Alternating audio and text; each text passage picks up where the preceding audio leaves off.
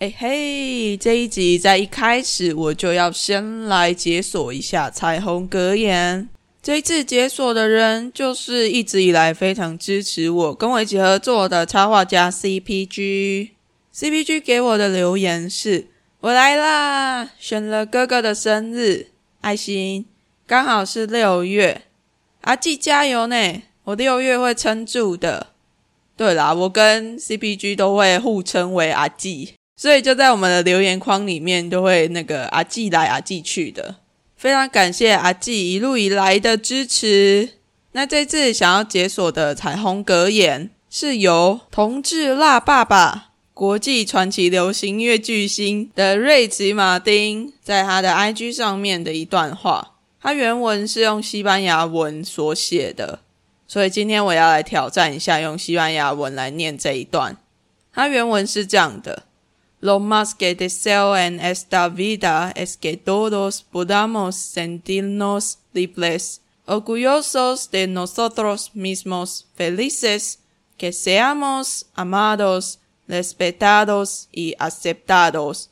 华文的翻译就会是：这辈子我最希望的就是我们都能够感到自由，为自己感到骄傲、快乐，而且我们都能够被爱、被尊重、被接受。瑞奇·马丁其实在他出柜的前后，都遭受过蛮多的流言蜚语的攻击，从在柜子里面一直走到柜子外。前面那一段话，相信也是他非常非常真心诚意的希望这个世界能够是这个样子。也把这段话跟这个愿望送给 CPG，希望你会喜欢。我自己有稍微听过 CPG 他的哥哥的故事，那我也非常希望 CPG 能够像现在这样子，非常用心的在让自己的插画成为一种让这个世界变得更友善的方式。你知道吗？我每一次跟阿纪说我要画跟同志友善或者是诶骄傲月有关的东西，他每次都二话不说就直接答应了。非常谢谢阿纪的努力，也让我们一起往更平等友善的方向前进吧！一起加油，耶、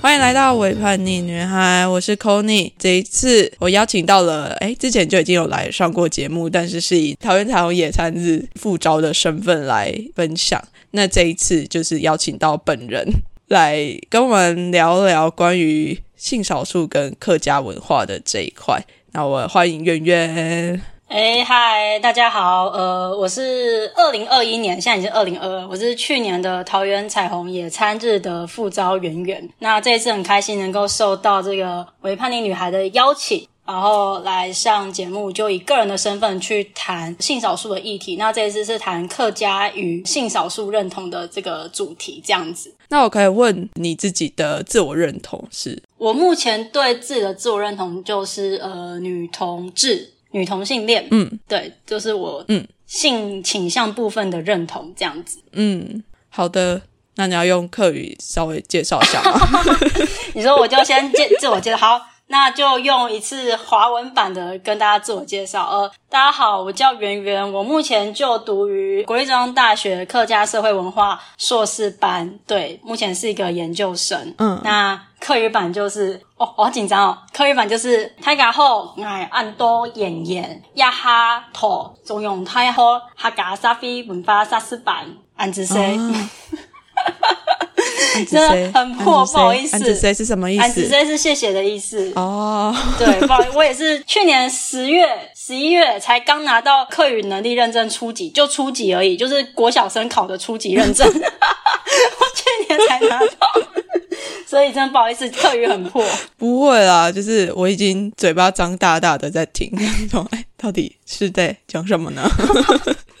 对啊，因为我的生命经验里面，嗯，其实没有客家的这个部分存在的，就是嗯真的认识客家文化的，就是甚至是客家人的部分，真的是非常的少、欸嗯，那我现在就刚有提到说我的自我认同的部分，我就认同自己呃性倾向的部分是女同性恋嘛。嗯，对，那我在族群认同的部分，因为我的背景比较特殊又多元一点，我的呃，我的爷爷跟我的外公，就是爸爸跟妈妈那边的，都是一九四九年跟着国民政府来台的外省人，嗯，就是军队的军人这样子。然后我的爷爷他就是在台湾，然后跟客家女性，也就是我奶奶结婚，然后生下我爸爸，嗯然后我外公则是来台湾，然后认识了我外婆，外婆她是闽南人，然后生下了我妈妈这样子。嗯嗯然后所以说我身上其实是有算是二分之一的外省的血统吗？然后四分之一的闽南跟四分之一的客家这样子，就是在我身上，就是台湾如果我们说过去会说四大族群嘛，那现在当然加上了新住民是五大族群，也就是所谓的闽南、客家、外省、原住民加新住民。那可能在我身上其实就大概占了，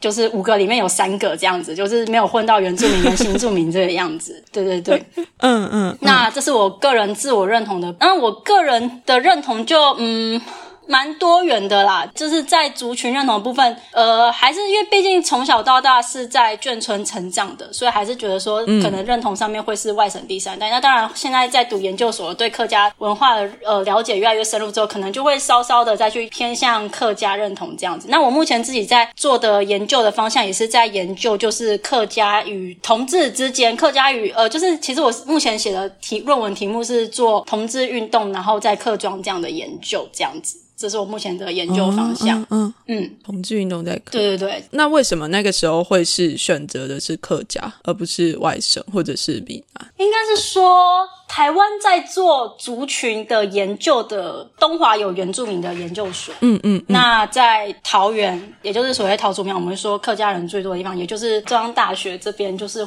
有跟客家相关，也算是台湾唯一的客家学院、客家系。嗯，嗯对对对嗯客嗯客家系。对系啦，系是啊，学院的话，联合大学也有，对，哦，嗯嗯嗯，研究所的部分，高雄师范大学也有客家的研究所。但是如果是客语的嘛，哎，客家文化的，对对对，他们也研究有所对，但是就是少数啦，反正就是中央大学有，然后那这真的很少对对数。对对对，就是对于研究族群这一块的，嗯对。那其实当初会想要去研究客家文化，其实并不能说是我一开始就想要去，真的对于客家有多么的，只能说就是就是考到了。嗯嗯，那但是当然，自己从小本身对于，因为我自己生长的背景就是在一个这么族群多元的家庭长大的，那从小到大对于族群的议题就是有比较多的想法，嗯这样子，因为。呃，我从小到大就会觉得说自己作为在眷村成长的外省班，在台湾就算是少数吧。我们相较于其他台湾的本省族群，就是闽南人、客家人跟原住民这个样子。嗯嗯嗯，那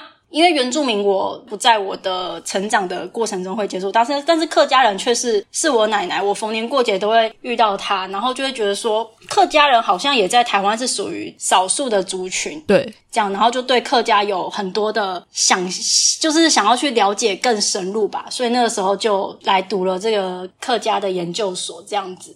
嗯，啊啊，对啊，因为其实跟原住民比起来，虽然说客家文化它也是少数的一部分，但是跟原住民的文化比起来，客家文化好像又就是相较起来比较没有被看见的感觉。对，所以我我会觉得说，我自己来到客家学院就读之后，其实客家人一直给我的感觉跟同志的处境其实是很像的。我不晓得曾经是有读过有一篇文献，就一位老师曾经有去提过，就是他觉得说客家族群的处境其实跟同志族群处境是差不多像的。我觉得他讲的很有道理。其实我自己的感受也是，因为我觉得客家人当然他的相较的对象就是闽南人嘛，对，然后我们同同性恋那相较的对象当然就是异性恋嘛。我们如果以这样二元去区分的话，嗯嗯嗯，那我们常常说，就是这个社会有所谓的异性恋霸权嘛，也就是说我们会假定每一个人都是异性恋，对，除非你作为一个同志，你向他出柜，他才会知道说啊，原来你不是呃会喜欢女生的男生，或者你不是喜欢男生的女生这样子。嗯嗯，对对对，那我觉得客家人也很有趣，因为其实一般我们在社会上呃与人相处的时候，我们都会假定对方他就是一个说着闽南语的闽南人确实是，我们可能跟他对对，就是你你不会去去想到说啊，他可能是客家人，嗯这样你可能就会去预设他，就说哎，诶像以前古早的时候说会问候说：“哎、你假爸爸这样子，对不对？”对但是其实客家人你要问候他，你就不会是这样问。对。啊，对啊，就是我们都会假定对方是，所以我觉得他客家人跟同志其实都，我觉得都有一种被隐身的感觉，被隐形的感确觉。实嗯嗯嗯，对，所以我觉得这是很有趣的。就是虽然说看起来长得都一样，但是就不会特别觉得说，诶，他的那个文化背景是跟我们不一样。对，因为我们会假定大家是。光是在语言，对对对，他其实就是跟你不一样啊，就是可是你都会去假定大家跟你是一样的，就要就是说我为什么会对族群这个议题感兴趣，主要是跟我的生命的历程经验有关。嗯，就是因为我的家庭背景使我就是虽然说我成长于高雄，嗯，就是大家印象中会是一个就是应该是闽南语很厉害的一个城市啊这样子，可是因为我从小在眷村长大，我们家其实就我的母语就不是闽南语，但是那个时候嗯嗯，我在呃学校遇到的老师，或者是我只是在捷运上遇到的路人，有一个阿公吧，我印象中他那个时候就用闽南语，然后跟我讲了一些话，但是我那时候其实根本听不懂，嗯然后我也没有办法回应他，然后那个阿公就用着很鄙视的眼神看着我，就说：“啊阿弟北后公打意哦。”然后我当下其实蛮受伤的，因为想说，因为这也不是我的母语啊，为什么我一定要会？啊 然后再来就是高中的公民老师，那个时候好像我就印象很深刻，他那时候就用闽南语，然后在班上就是说，就对着我们这些学生小朋友讲说：“你讲台湾你拎台湾最啊，美要讲台湾呢，美要讲台 湾为这样。”就是意思就是说，那这样是可以的嘛？嗯嗯，那我那时候其实心里就，因为因为我就我就有客家人的血统，我那时候就超级想要用客语就回他说：“哎、哪嘿哈嘎你哦，来汤姆斯，你就是你在说什么这样子哦？”就是那时候心里面就会。很想要这样回他，这也就是我会这么的想要去了解客家，然后去学习客语。我觉得有一部分是因为，就是我想要去证明，即使我不是一个会说闽南语的人，但我也是台湾人，对因为我是客家人这样的感觉。嗯嗯对对对，这是我对于族群的。其实，对啊，其实我就觉得客家人跟同志一样，都有种就是这种被边缘化的感觉嘛。嗯，因为其实我知道你是闽南人，所以我不太敢讲的太对，太太太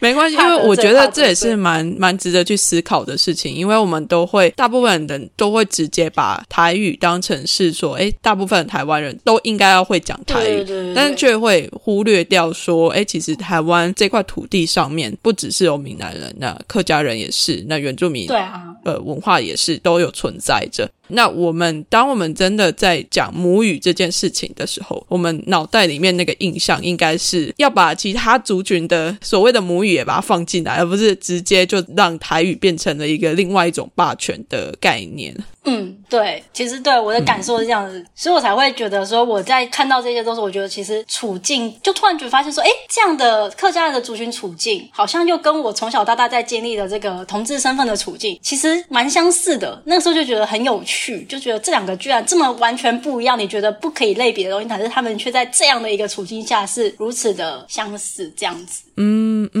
所以那你自己在认同你自己的性倾向上面，也有像在认同自己的客家语言、客家文化的时候遇到的事情是一样的吗？就是好像会有人告诉你说你应该要是什么样子，那你才是对的。 会你在自己经历性倾向认同的时候，有这样子的过程吗？当然是小的时候，因为这个就盖更那个，应该说，毕竟我们从小到大所接触的都是异性恋的世界。对，他会告诉你，就是男生跟女生在一起，王子跟公主在一起才是是幸福快乐的结局嘛。嗯，对， 从从小到大，你读的童话故事书啊，看的电视都是偶像剧，都是这样教你的。那我开始意识到自己喜欢女生的时候，是在国小五年级的时候。哇，我那时候，我那时候其实做梦，嗯我就只是梦，我就是梦到我跟一个就是一个舞蹈班的姐姐，嗯对对对，我我就是小的时候有在跳舞这样，我就梦到我跟她，我说我喜欢她这样，嗯那、我想说嗯我那时候做梦，然后马上惊醒，我吓烂了，为什吓么？死了！我怎么可以跟女生告 白？为什么？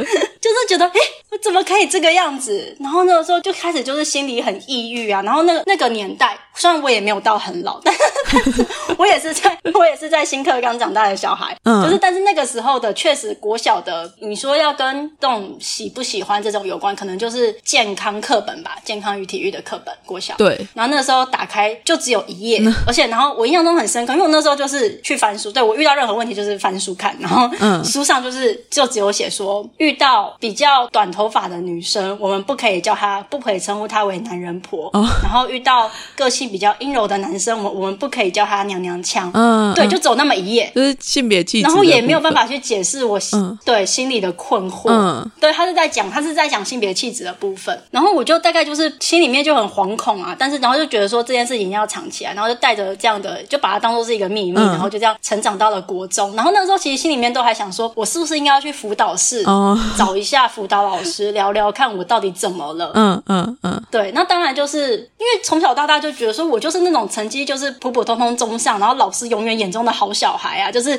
又又是乖乖的，然后为什然后为什么我要进？因为觉得进辅导室都是都是那个学校里面的家酒才会进 才会进辅导室，然后那时候觉得这样我还要不要进去？我是不是？可是我我好像又不太对，嗯嗯嗯，对，然后反正就蛮压，就是青春期就真的就是因为国中也有喜欢一个女生三年，就是同班同学这样子，嗯嗯然后就反正就一直了解，真的可能说就是了解到哦，自己真的就可能就是同性恋，但是就是说这这件事情一定要藏在心里一辈子这样。然后甚至是那个时候国中有辅导课吧，对然后班上老师会教跟同学之间就会聊说，哎，喜欢什么样的男生啊什么的。啊然后那时候其实都讲不太 出来，然后就心里想说，那时候就就把那个时候国中很喜欢飞轮海，所以就把那个炎亚纶视为自己的偶像。对，随便找一个人来搪塞一下，对，就随便找一个人，然后讲说哦，我喜欢的男生，那他应该要怎么样哦，这 样子。那其实都在瞎掰，根本就不是这样。对，从小到大就说了无数的 谎。其实根本就是坐在隔壁的同学， 哎、对对，其实根本就是你呀、啊， 只是没有说而已。 对对对对对。对啊，对，那其实关于我的性倾向的部分，因为应该说我的家族，这到底是信还是不信呢？就是我的表姐，其实她大概对，真的就差不多是在我意识到自己喜欢女生的时候，那我表姐她从中国留学回来，嗯，然后她把头发剪得很短，哦嗯嗯，对，大概就跟那个年代的偶像张元京一样短。哦哦，张云京后来坏掉了，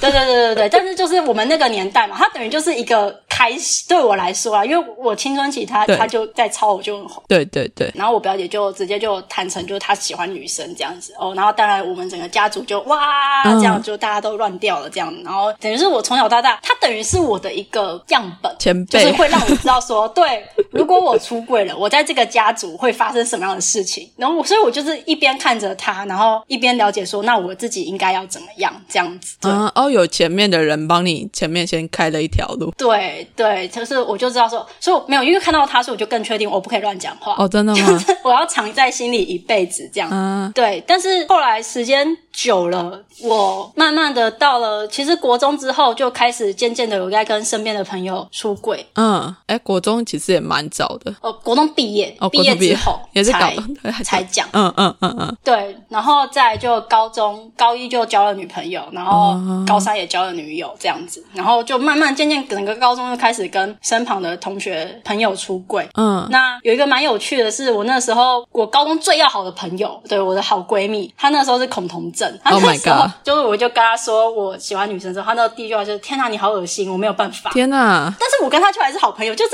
这所以怎么讲呢？就是虽然心里难过一下，但是我们还是好朋友。什么？这是什么？这是什么矛盾的心态？我也不晓得，可是后来她到了大学，我觉得因为是那时候我们才高中，我们接触的人事物就没有很多，嗯所以对她来说，她没有办法想象。可是后来她到了大学，她可能就见怪不怪，哦就是大学就她就看懂很多。然后她到了大三，然后有一天就跟我讲说，她说她觉得她已经不会觉得同性恋这件事情有怎么恐样，同症好了， 对，然后我也觉得，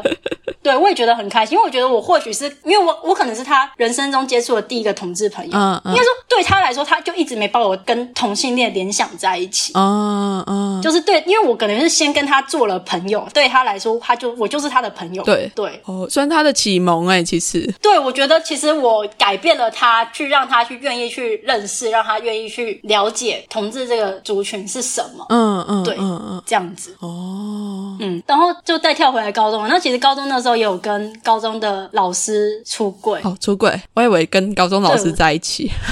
哦，没有没有没有，开玩笑哈。虽然说我也怀疑老师可能是同志，没有 反正就越来越愿意出轨，因为那时候就是跟班上的朋友们，就大家就有感情的问题，然后我们就找老师解决。好生气哦，为什么有有感情问题是找老师解决？对啊，到底怎么了？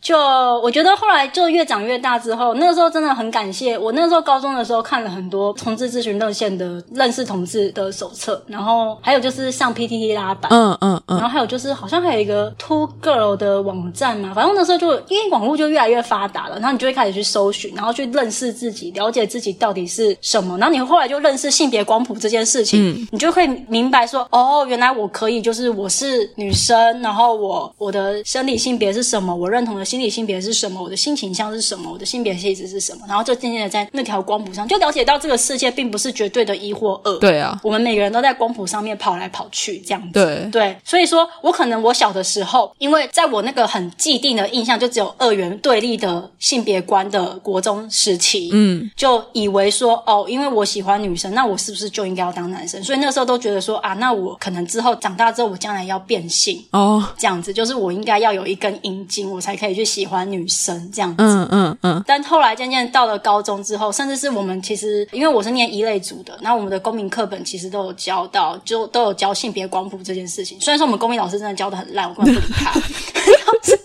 偷 掉，因为我印象中那个时候就是我在高中的时候是多元成家非常红，在社会上讨论非常热烈的时候，嗯然后印象中那个公民老师把多元成家骂的要死，然后我上课都不理他这样子。是哦，然后就自己读性别光谱这样， 嗯，读得很快乐，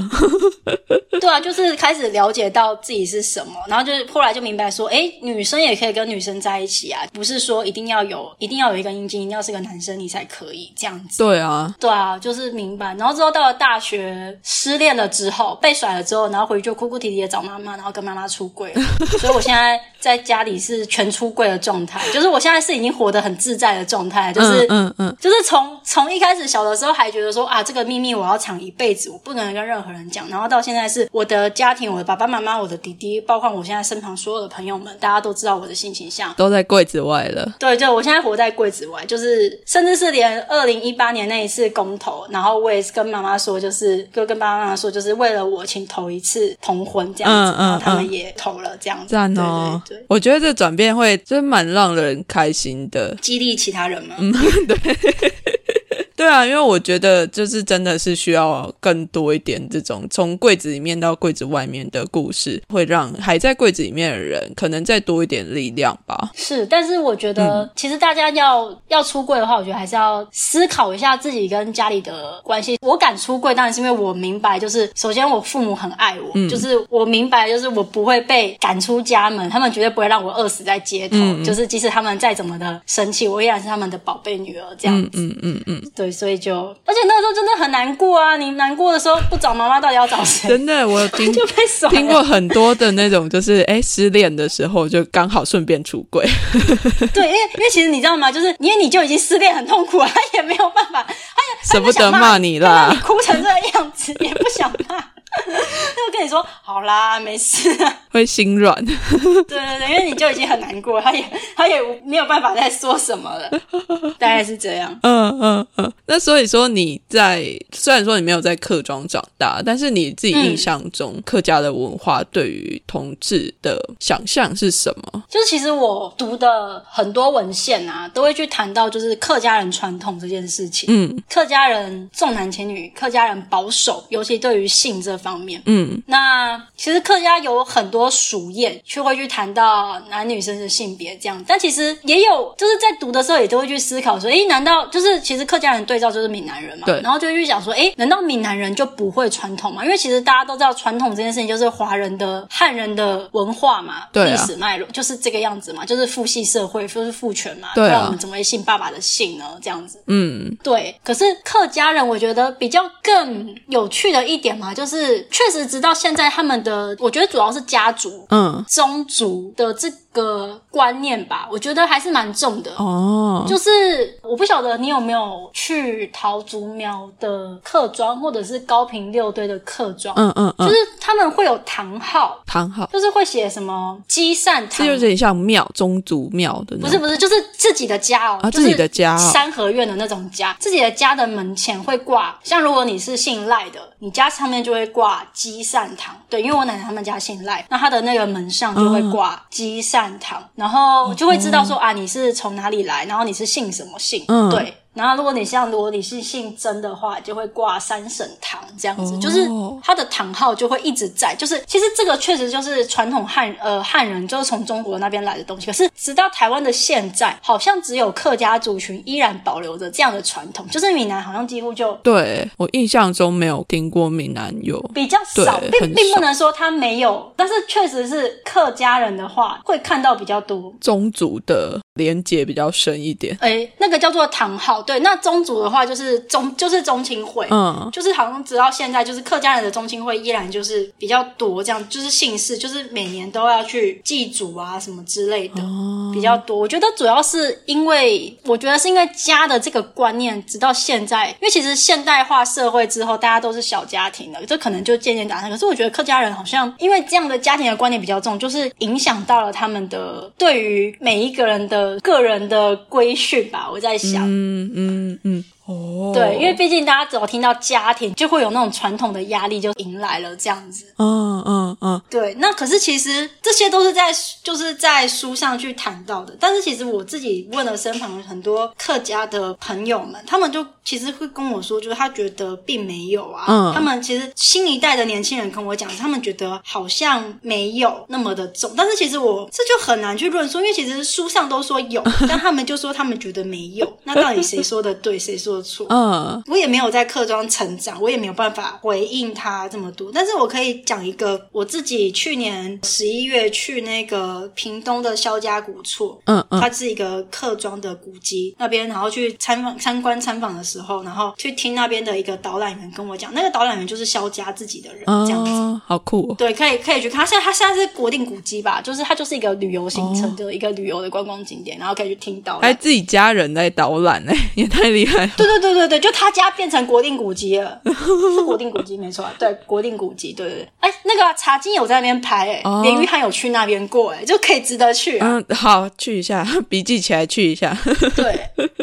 很漂亮，很漂亮。然后就是那个导览员肖大哥，他大概今年六七十岁了吧。然后他就说跟我们分享，他小的时候他们家吃饭的时候分成三批，第一批是给爷爷辈的先吃饭，第二批是爸爸辈的再吃饭，然后最后一批呢才是给女人跟小孩吃饭。也就是说，即使是他们家的阿婆，就是奶奶辈的，也都是要到最后一批才能吃饭哦。嗯，然后他们家的这个规定是到了民国九十二年才废除的。我那时候就超级的惊讶，因为对我来说，民国九十二年已经很现代了。对，我觉得我没有想到，民国九十二年的台湾居然还有这个，女人事情发生最后吃饭的这个事情发生。嗯对，但是它就是活生生的发生在客庄这个地方。嗯嗯嗯，对对啊，就对，所以你说嗯客家人重男轻女吗？觉得问客家人好像他们不这么觉 得，但是外人观察似乎有。我这只能这只能是我的结论，我只能说我是外人，那我可能觉得有，但是客家人可能自己不觉得、嗯这样子。对啊我想要提一个，就是我之前去那个阿嬷的故事馆，就是在讲慰安妇的那个阿嬷的故事馆，然后就有发现里面有一个蛮有趣的数据，就是他们有去分析说这些慰安妇的人是哪边来的，嗯然后他就所有的族群的人都有被抓去当慰安妇。然后他那些女性中间，他就有去分析说，诶，哪些人是童养媳啊？哪些人就是他从小就被送养出去的女性，但是就客家人跟闽南人都有，只有原住民没有。所以就是其实所谓的 重男轻女，女儿可以拿出去送别人的那个概念，好像其实在闽南在客家的文化里面都是存在着的， 好像也没有说谁特别重男轻女，就是大家都一样的。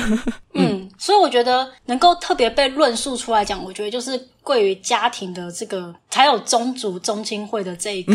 这个组织，我觉得它更对这个社会组织是更，因为去谈闽南，我觉得闽南的家庭的这个连结度，我不晓得，但我觉得可能没有那么强烈吧，不像客家人这么强烈吧。我在想，就是对于家家庭家族的这个观念，嗯我在想啊，这是我唯一能够去解释的部分。嗯嗯嗯。那如果是同志的话呢？因为你现在也是在研究相你关说的部分嘛，对于就是客家文化对同对啊志，但你那你觉得同志能讲能提吗？ 啊， 我不知道，就是就你就别讲，就光是女性，她可能就有她，就是客家人的，对啊，就讲到烂，就是客家人对于女性，他们有一个俗谚嘛，叫做客家女性要四头四尾，不知道有没有听过？没有听过。应该没有。你再说一次，用客语对，讲一次所吗？谓四头四是什么尾，哇，你这要客语讲，还是我们让客语小帮手来讲这一 段吗？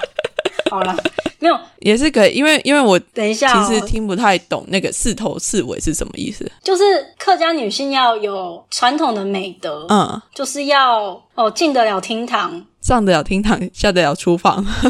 客家女性要四头四尾，一级就是要家头教尾、田头地尾、灶头锅尾、针头线尾。首先就是要客家女性懂得要侍奉公婆到孝相夫教子，又要能够播种插秧到收割农货，要能够烧饭煮菜到洗碗收筷，又 要能缝纫刺绣到裁补衣裳，如此才是一名合格的客家女性哦。而且这个是身为客家女性的美德要哦。修哦，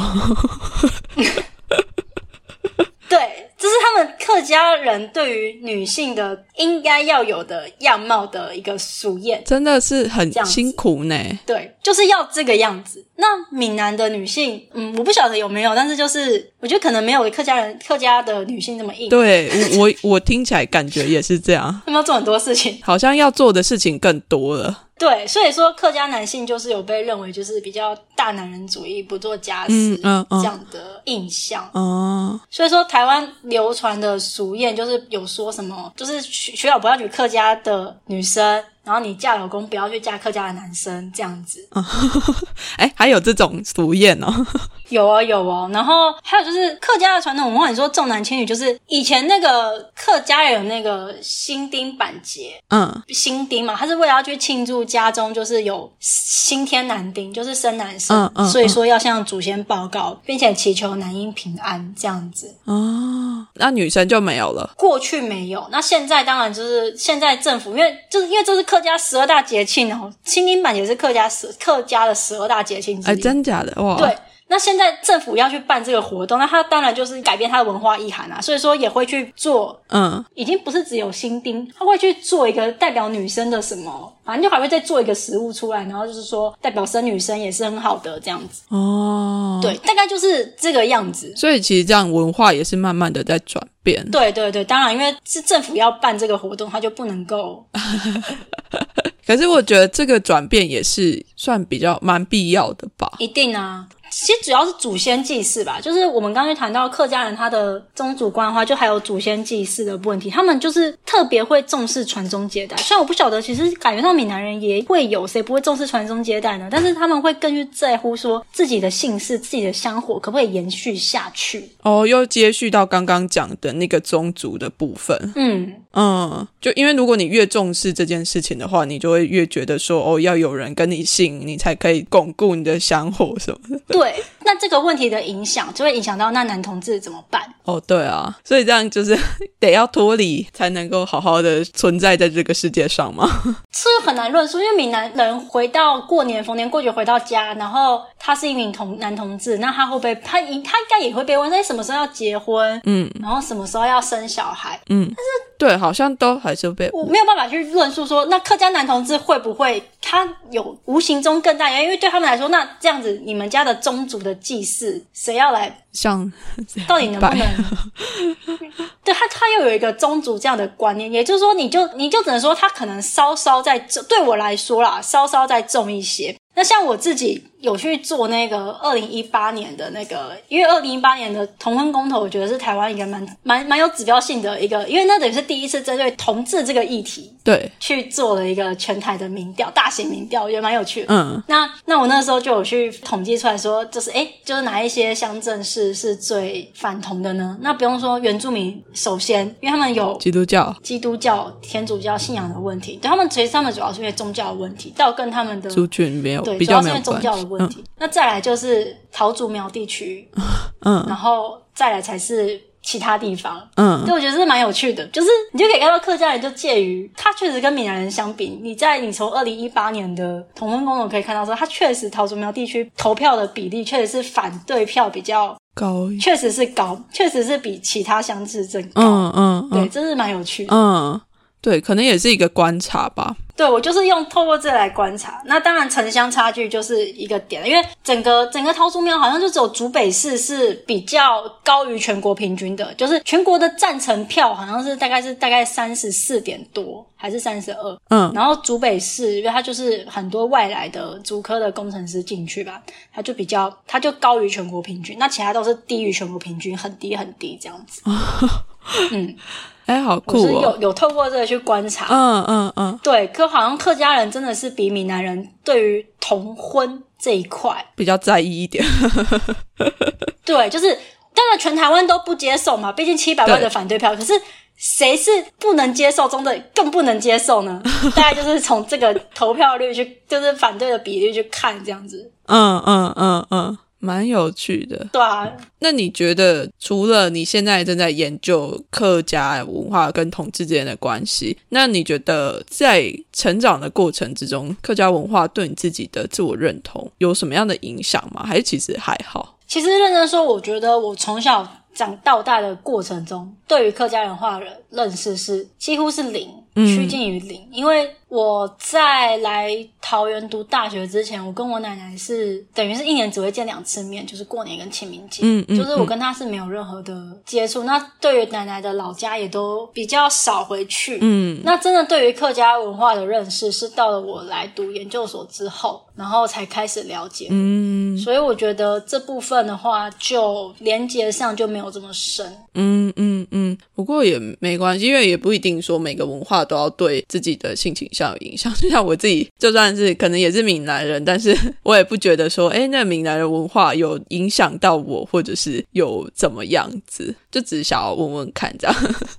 对啊，但是其实我是有听客家的学长，他就是真的是客家人，而且他又独子，嗯然后他确实是有跟我说，他回客男同志 吗？对对对，他这个这个压力一定是存在的，哦，他是有这样，他是有这样跟我讲过，所以家族给他的压力，因为他是独子啊，对，好，独子这个确实是蛮，好像唯一一个小孩的话，会扛下来的压力好像又在更大。没有嘛，他不是唯一的小孩，他是唯一的男生，唯一哦，不是，所以他有他有其他的他有姐哎姐，姐的， 姐姐也都生了，完全没有避开的，对呀、只是你看。是哦，对于独子就是要唯一的儿子，嗯其实又不是没有其他的女儿，但是他就是唯一的儿子。对于客家族群来说，他才是唯一那个可以把姓氏传承下去的人。好，我要叹一口气。 嗯，那旁边的女儿生的小孩都不是自己家的，这样嗯，啊。除非他改姓嘛，不知道啊。这真的会很一翻两瞪眼的感觉，就是你就一定要怎么样才可以怎么样， 嗯，然后一直到现在都还是有这样子的压力存在。其实我会觉得好像蛮不可思议的啦，我自己是会这样子觉得。嗯，嗯就对，可能对于我们这一些没有在，就是我对我来说啦，我觉得唉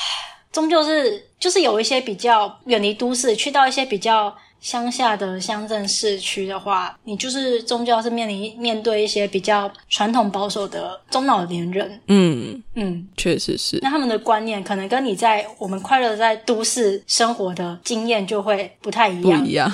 对啊，所以像我，虽然我自己在都市跟年轻人生活在一起的时候，这么的快乐的，不会去隐藏自己的性倾向，然后很快乐的活在柜子外。嗯可是当我跟着我这一些同学们回到他们的家乡，回到他们的客庄的时候，我就很自动的再把自己隐身起来。嗯嗯嗯，可以理解，可以理解。对，但我不晓得说我是去了客庄我这样子，那如果我是去到比较闽南的乡镇，我会不会做一样的事情呢？这样子。我觉得还是有可能会做一样的事情，就是其实我觉得好像是一个下意识的反应，就是诶，可能遇到比较老年的长辈的时候，就会自动把某些东西收起来，这样稍微收敛一点的感觉，嗯，对啊，大概是这种感觉。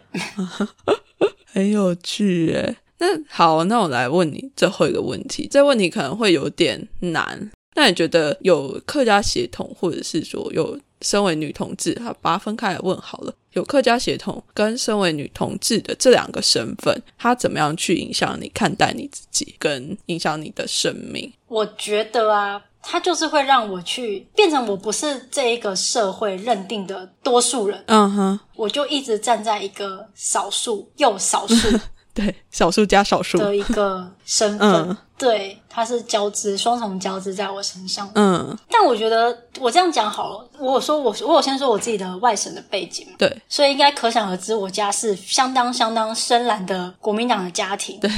我在我从小到大在这样的家庭长大。嗯其实我认真说，我觉得若不是因为我今天是一名女同志，我发现我自己不一样，然后我开始去看到啊，原来这个世界上有一些不一样的人，他们你需要去倾听他们的声音，他们可能需要一些不一样的权利，这样子。嗯，，我觉得或许我会变成跟我爸妈一样的，就是那个脑袋坏掉的国民党， 就是就是我想要讲的就只是说，我觉得若不是因为我今天上天给予我这个，虽然我并不感谢上天，因为我觉得有这些身份其实活得很痛苦嗯，但是没办法就。就开始给对 了，，我觉得社会同志都可以理解吧。就是如果可以选择，最最常讲这句话就是，如果我同志可以选择，谁要当同性恋？就是活得这么辛苦，嗯但是它就是让我去开始去发现，这个世界上有一部分弱势者，他们的声音是需要看到，就开始让我去对，不然我觉得我就只是一个，我就只是一个不太去关心社会冷漠的多数人这样子，因为干我什么事，我就会觉得哦，如果我今天是个异性恋，我可能就会觉得啊，关我屁事，同性恋就是违反自然法则啊，啊干我什么事？啊，本来就是啊，男男生跟女生在一起才可以生小孩，才可以有一个正常的家，你们都是不正常。我觉得或许我会变成这样的人。嗯嗯嗯但因为今天我是同志了，我开始去注意，开始去发现，然后开始去了解人权这件事情。哦，那我觉得客家也一样。嗯如果我今天是一个就是台湾最多数的闽南人，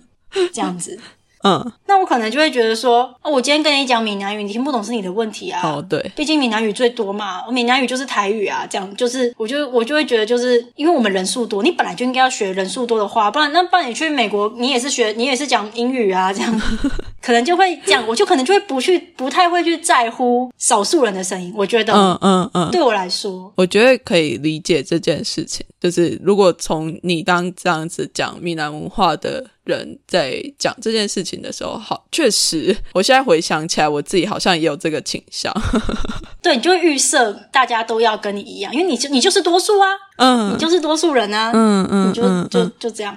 哦对，你就不会去看到跟你不一样的少数人。对，我觉得这个是族群跟性别，因为我都属于少数，所以这在我身上，然后让我自己影响了我的生命，这样子，嗯嗯，觉得嗯嗯嗯不晓得是好事还是坏事，但是就这样了，发生 了。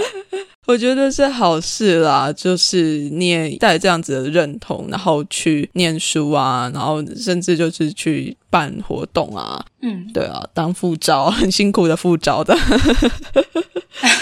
所以我觉得就是比较可以同理少数人吧，比较看得见少数，对我觉得这很重要，嗯嗯嗯那个眼睛有被打开。就是那个同理心是有出来的。嗯我觉得它是一个很重要的一个能力，就是它必须要经过可能有一些认同，然后或者是说一些训练，你才有办法拥有这些东西。那可能就是身身为少数的这个身份，就让你能够感觉到，然后获得了这样子的同理的能力。嗯，好哦，那我们的时间也差不多了。谢谢圆圆来我们特别节目上面聊关于客家文化跟性少数的部分，非常谢谢你不会不会，也谢谢你邀请我这样子。耶那最后要再说大家拜拜吗？所以在客家哦，你说在客语里面是拜拜、 拜再见就要是怎么说？张来了，张来了，对，张来 了，张来 了，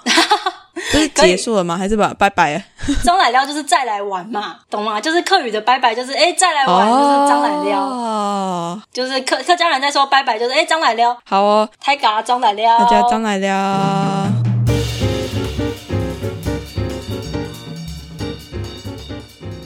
不知不觉，教友的特别节目已经来到了将近尾声的地方了。我还蛮喜欢这一集的。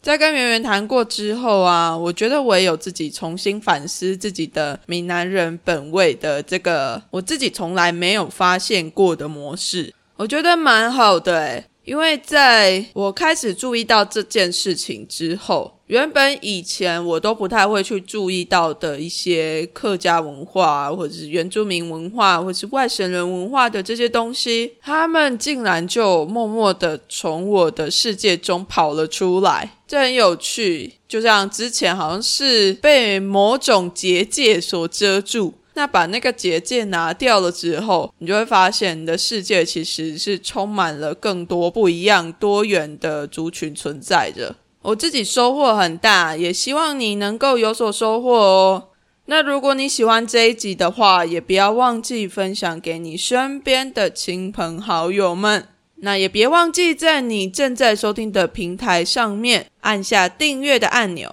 这样下一次《维叛逆女孩》上新节目的时候，你就可以抢先收听到啦。也可以到《维叛逆女孩》的 IG 跟 Facebook 和我互动留言聊聊天。如果你再更喜欢《维叛逆女孩》一点，也欢迎抖内给《维叛逆女孩》。在节目资讯栏都有抖内的连结，点下去就可以抖内啦。有你的抖内支持，维叛逆女孩才能走得更长久、更远。那这一集节目我们就到这边喽，下次再见，大家拜拜。